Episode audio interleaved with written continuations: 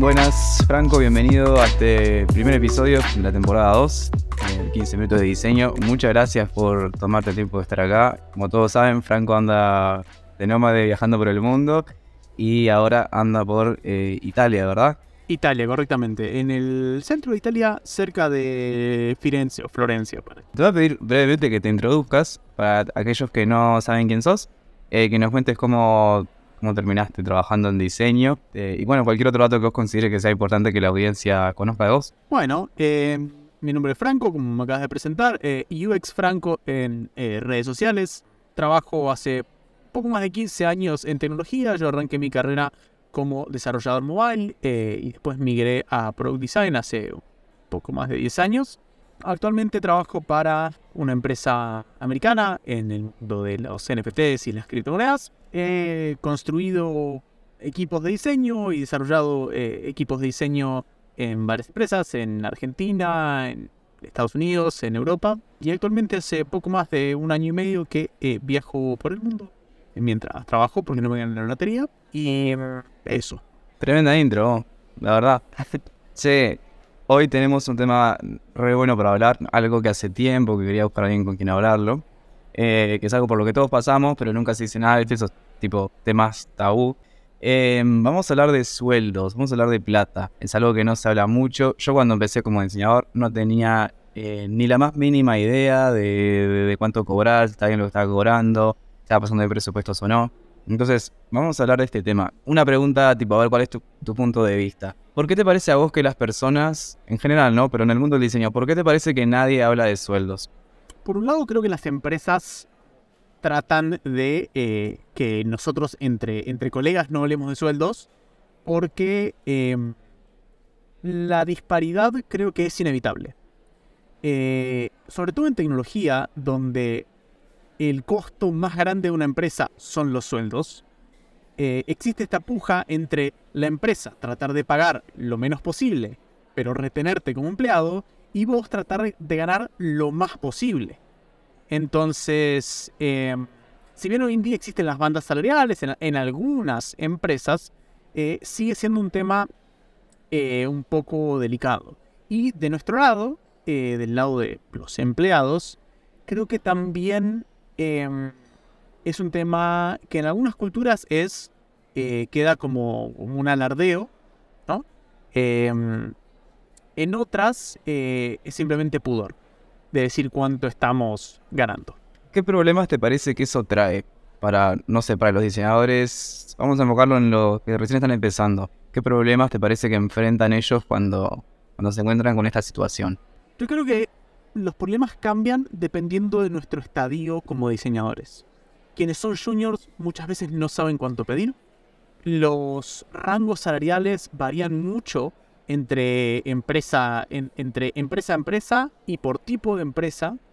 Y además, eh, hoy en día, digamos, con esta nueva normalidad en la cual eh, digamos, yo en este momento estoy en Italia, trabajo por una empresa americana, soy argentino, podemos ganar en múltiples monedas. Y es como, bueno, ok, ¿cuánto vale mi trabajo?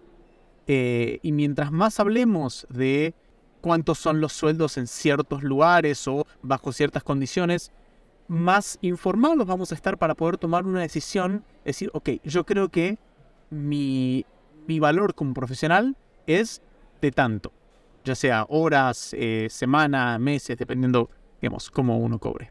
Bien, ¿qué te parece si hablamos, eh, ahora que mencionas las monedas, hablemos primero de monedas locales, eh, de empresas locales? ¿Te parece si después nos vamos pasando a algo más internacional? Vamos a trabajar para, para otro país, Estados Unidos, lo que sea, la moneda que le quieran poner.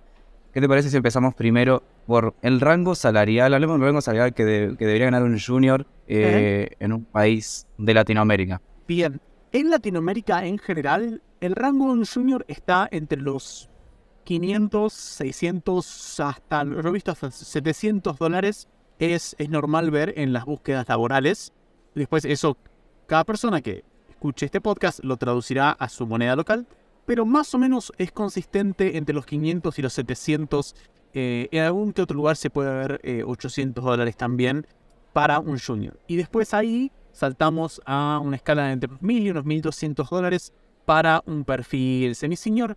Y en torno a los eh, 1.500, 1.800 dólares para un senior.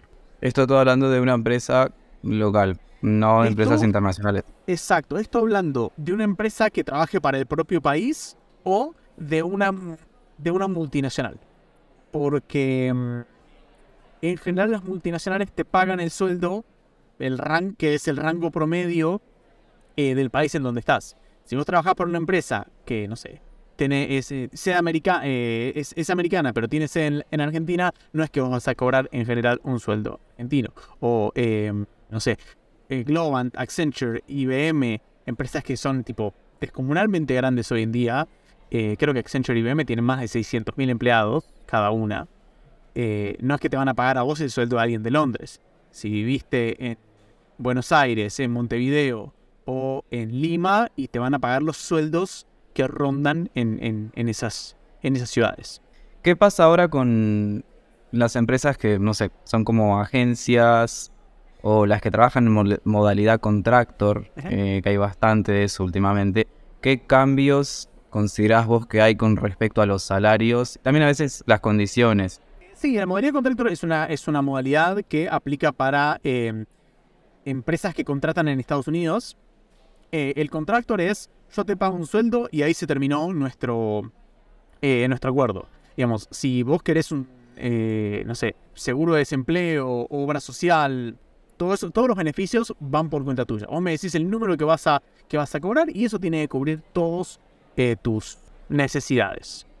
Lo que tiene de bueno es que si entendemos que en Nueva York, en San Francisco, eh, como, como polos ¿no? de, tecnológicos, eh, un sueldo ronda tal vez los eh, 120, 150, 225 mil dólares anuales, o sea, entre 10 y 20 mil dólares por mes, contratar en Latinoamérica, ¿sí? que tenemos un excelente nivel de, de pro- profesional y además en general un muy buen nivel de inglés, se vuelve muy atractivo. ¿Por qué?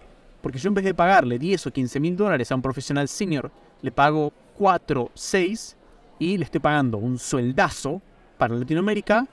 Yo tengo un excelente profesional y además es contractor, que el contractor es el día de mañana hay que hacer despidos, son lo primero que se corta.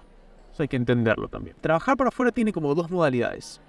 La modalidad trabajo para eh, una agencia que ofrece servicios a empresas americanas o empresas europeas.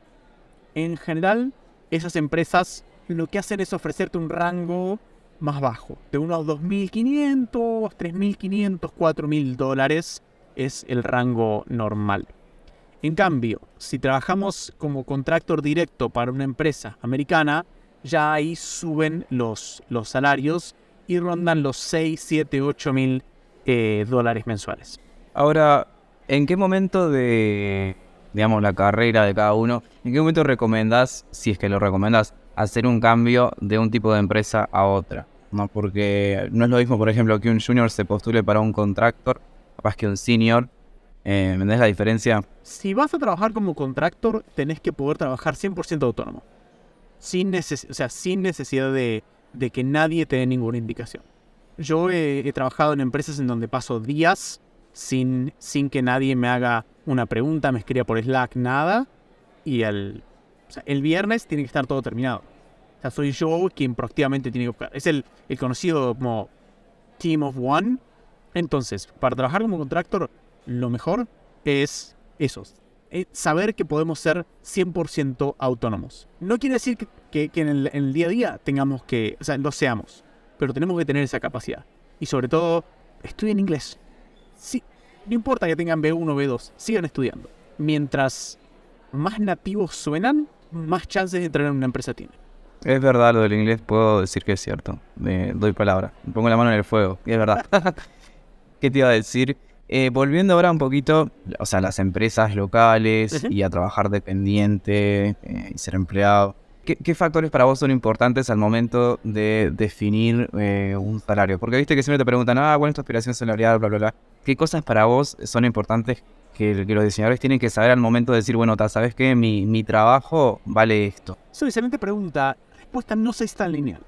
Porque hay veces en donde eh, ciertas empresas no tienen salarios tan altos, pero nos ofrecen otros beneficios, eh, como podrían ser, eh, nos pagan, eh, no sé, la universidad. a mí, yo trabajé un tiempo en una empresa donde me pagaban la, universidad.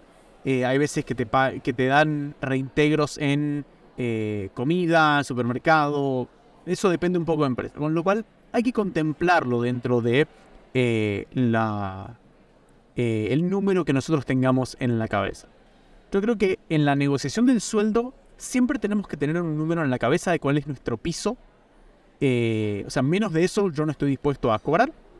Em, y tenemos que siempre tratar de que el primer número lo diga eh, la empresa, no nosotros. Habiendo dicho eso, em, si vamos a trabajar freelance, nunca, o sea, yo nunca recomiendo cobrar menos de 15 dólares por hora si tienen que hacer alguna eh, algún trabajo, digamos, que le dicen, bueno, eh, ¿cuánto me cobrarías por hacerme una web? Tipo, pónganse como piso 15 dólares eh, por hora. Si van, a si van a trabajar en una empresa que los va a tomar en relación de dependencia, contemplen que además del sueldo que les van a pagar ustedes, hay cargas sociales, hay obra social, tal vez gimnasio, etcétera, etcétera. Con lo cual, ténganlo en cuenta. Y si van a trabajar en modalidad contractor, todos los costos corren por cuenta de ustedes. Con lo cual probablemente el número sea más alto. Tienen que ustedes hacer la cuenta de cuánto van a hacer. Yo en general en modalidad contractor nunca menos de 2.000, 2.500 dólares. O sea, no, no, no, no, tiene sentido. Las empresas lo, están dispuestas a pagarlo. Eso. Eh, eso y bastante más. Volviendo al momento en que dijiste que era importante que las empresas primero te digan el monto antes que vos lo digas cuando estás postulando. ¿Por qué te parece que es importante que nosotros saber de antemano qué es lo que la empresa está dispuesta a pagar antes de decir nosotros qué es lo que pensamos que tiene que ser nuestro sueldo? En, esta puja que yo te decía, también puede pasar que si nosotros estamos, si nosotros arrancamos demasiado arriba, pero estamos dispuestos a bajar, eh, supongamos que eh, vos me estás entrevistando a mí y me decís, bueno, ¿cuánto estás dispuesto? ¿Cuál es tu expectativa salarial? 6 mil dólares, te digo yo y vos me decís, ah, no, bueno, eh, no, estamos muy abajo. terminamos acá. A mí me ha pasado personalmente, conozco muchas personas que me ha pasado. Y yo por ahí hubiese dicho, ok, yo hasta 4.000 aceptado. O sea, mi piso eran 4.000, ¿sí? Que es un 30% menos de lo que arranqué. Ahora, la conversión, al ser un 30% menos, la otra persona dijo, no, muy desfasados, se terminó la conversión. Entonces por ahí me perdí una oportunidad. Eh, por eso digo que mejor siempre que sea la empresa.